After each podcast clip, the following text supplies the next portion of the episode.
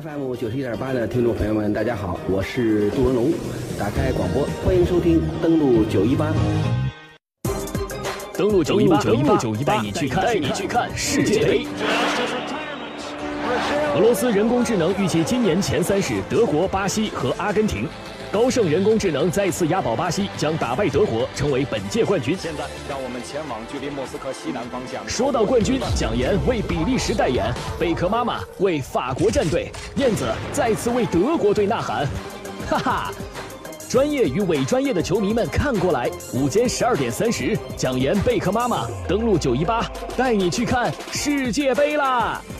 呃，球迷们，稳住。欢迎继续回来，接下来我们一起来看世界杯。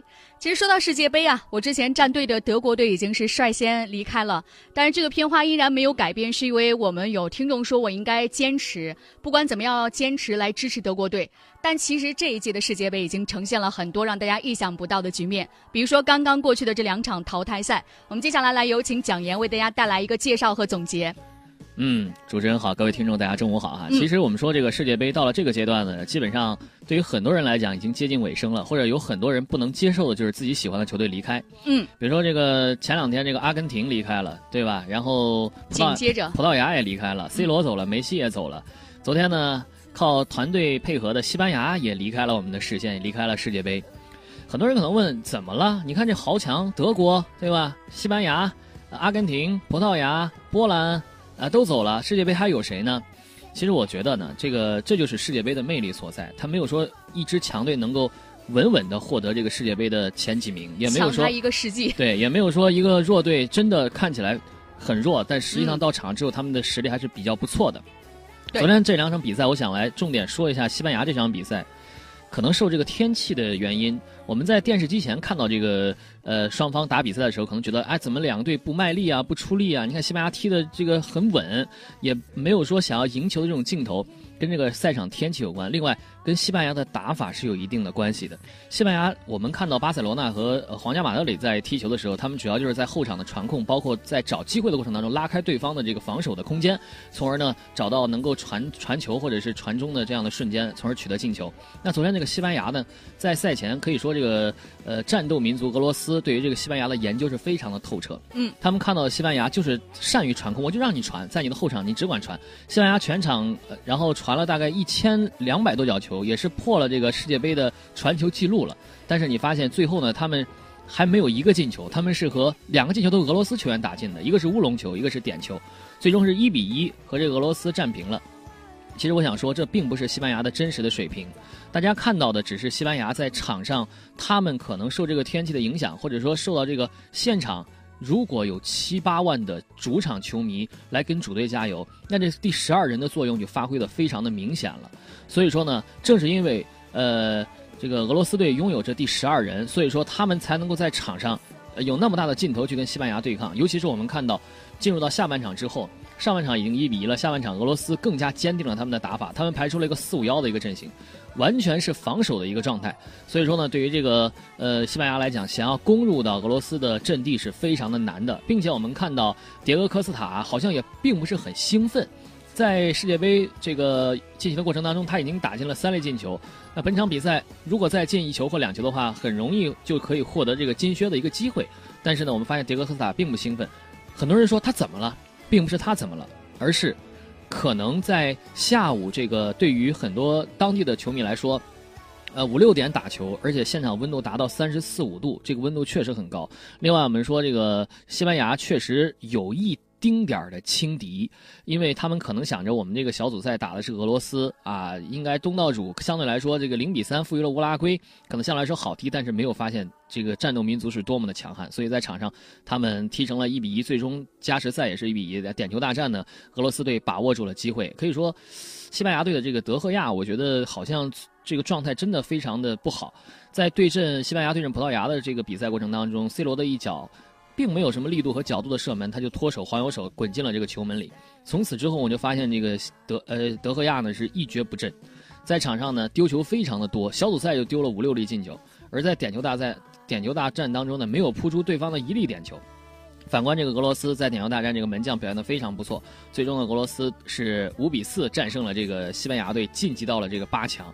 我觉得战斗民族可能会走得更远，因为他们配得上这样的一个荣誉和称号。嗯，呃，很多人会说这个世界杯是不是踢什么假球啊？并没有，这就是世界杯的魅力。而作为这个东道主，他们是非常想在本土举办的世界杯当中取得一个非常好的成绩的。对他们应该说是，大家可以看到啊，就是在第一粒乌龙球之后，我们会觉得俄罗斯这个球队的队员可能会稍有沮丧，对，但其实不是，你们发现他们是一如既往的坚定。那种神情、那种眼神、那种力度、那种跑动，对，始终是坚持到了最后。嗯这真的是战斗民族的这种风采。所以说，这个很多人说西班牙走了也好，我觉得并不是也好，只是说给一些想要更想去争取胜利的这些球队一些机会吧。嗯，就比如说下一场比赛，这克罗地亚和呃丹麦这场比赛，很多人说克罗地亚，你看小组赛三比零战胜阿根廷，对吧？取得了三连胜，这样的一个成绩应该打丹麦不是问题。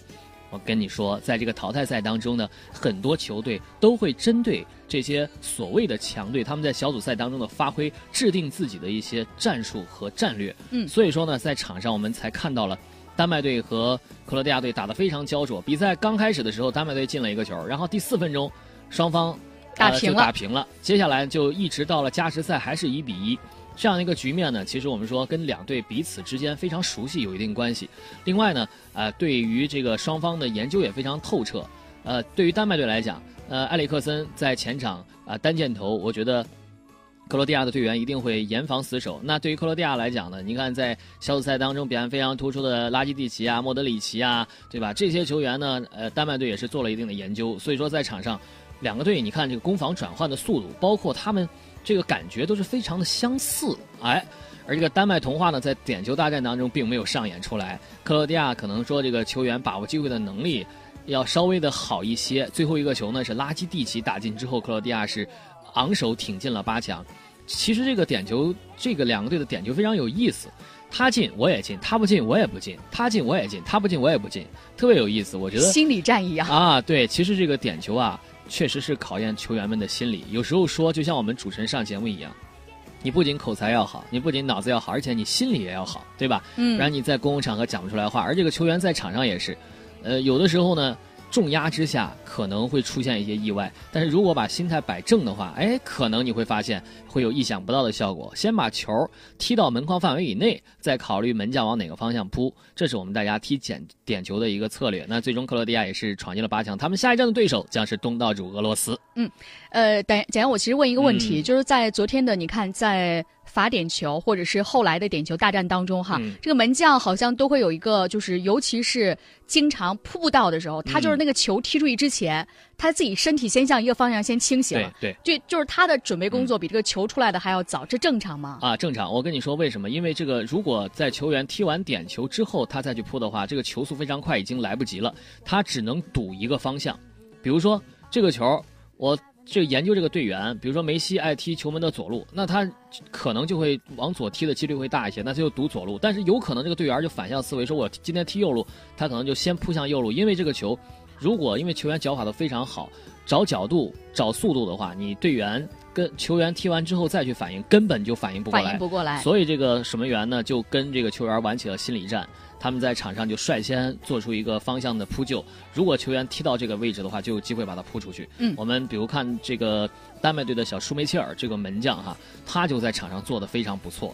呃，在队员触球的一刹那，先观察这个队员的呃脚的是外脚背、内脚背，包括这个方向怎么样，他就先做出反应，而且他在赛场上扑出了三个点球。所以说，我觉得，呃，门将好坏在点球上能够完全的凸显出来。嗯此外，我们也看到在德国队和韩国队，然后那一场比赛当中，还有昨天晚上这个西班牙队对俄罗斯队的比赛当中，嗯其中都有一个传控的战术，其实被大家这两天解读的也非常的多。啊是不是这些一些传统的这些强队都曾经强化这样一种战术？但是这屡次的一个失败，在本届世界杯上，是不是也代表着接下来像这种足球的战术战略会有一种新的风潮的兴起呢？我觉得掌握控球率只是足球场上的一部分。我们看到西班牙的控球率能达到百分之七十五，最高的时候，而德国队的在打韩国队的时候，这控球率能达到百分之六十九。其实我们说这个传控呢，对于很多的球队来讲，他们习惯于掌握球权，但掌握球权之后，如果对方做了一个严密的防守之后，他们很难把球传控到禁区当中。所以说，对方一旦拿住机会进行反击的话，就会，比如说墨西哥打德国的时候，这就是一个反击球，墨西哥。呃，把握住了这个机会，就一比零战胜了德国。而西班牙呢，同样是面对这样的问题，传控很多，但是你发现到前场之后呢，他们传控的并不是那么的顺利。而俄罗斯队把握住这个反击的机会，所以说呢，呃，我们看到这个场上很多的球员，他们喜欢在自己脚下玩技术、玩动作，但是如果真的打大赛的话，还是建议这些主教练，你包括这个阿根廷队的主教练桑保利。对吧？要根据场上的一些形式做出一些改变。你比如说俄罗斯，我打的我就打我的高中锋九八，嗯，我就传传九八这一点，对吧？九八头球造成了皮克的手球，给了这个俄罗斯队扳平的一个机会，点球。所以说呢，我们要依据这个场上的形势，你不能一味的追求这个传控。如果真的不行的话，打一下防守反击或者长传冲吊和地面的传控相结合也是非常不错的。呃，很多人说。呃，西班牙或者德国已经被淘汰了，是不是他们的足球就不行了？他们的青训抓的那么好，他们怎么能被淘汰呢？我们还说从娃娃抓起，这可能只是他们在最近状态的一个缩影，或者说跟当天的这个情况有一定关系，并不代表他们足球不强。你不信？你看下一届欧洲杯或者世界杯，西班牙和德国还会卷土重来的。嗯，好，我们是总结了刚刚过去的这两场淘汰赛。今天晚上是巴西对阵墨西哥，墨西哥大选是刚刚结束，选出一位新的总统。今天晚上是给他送一份大礼，还是送去一个难过的时刻呢？这两队怎样？呃，其实我们发现昨天的时候，这个俄罗斯的总统梅德韦杰夫是吧？呃，他也总理总理来梅德韦杰夫也来到了这个现场。你包括这个西班牙的国王也来到了现场。桑切斯啊，所以说呢，呃，大家对这个足球还是非常重视的。对吧？呃，巴西和墨西哥这场比赛，很多人看好巴西，但是墨西哥的他的脚下的传控技术，包括他的速度，我觉得丝毫不逊于巴西。而墨西哥也是做好了赛前的充分准备，这场比赛，呃，我觉得墨西哥很有可能在常规时间内跟巴西打平，甚至会再次出现加时赛或者点球大战的情况。嗯。呃，这场比赛我预测双方可能是一个一比一或二比二的比分，在九十分钟之内。嗯，点球大战啊，巴西还是会获胜的，或者加时赛，因为作为老牌的传统劲旅，对，他们一定会在关键时刻展现老将的风采。对，巴西呢是获得冠军以来唯一的一个没有遭遇过魔咒的一支强队。对，呃，另外我们说下一场比赛是比利时和日本，这场我最爱的比利时要出战了。嗯，我从。世界杯开始前，我就说法国和比利时肯定有冠军相啊，有冠军相。比利时打日本没悬念吧？我觉得怎么地也得赢两个球，就两个球以上。但是虽然日本队场上很顽强，但是这个日本队的整整体的一个身体啊，包括他们能不能在九十分钟之内保持一个很好的体力啊，啊，跟比利时相比还是差有一定差距的。那日本到现在为止已经不错了。带带领代表这个亚洲球队哈，唯一的一支亚洲球队能够展现出这个亚洲球队的足球风采，在这个世界杯舞台上已经可以了，知足吧。嗯，比利时没有任何问题，拿下日本。嗯嗯，好，感谢蒋岩带来的介绍。今天晚上和明天凌晨的两场比赛，我们来看一下究竟如何。感谢蒋岩，明天我们再会。好，再会。刚刚呢，为大家送出的是登录九一八带你去听世界杯。这一届的世界杯让大家看的是惊心的动魄，所以接下来的比赛将会如何继续精彩呢？我们继续拭目以待。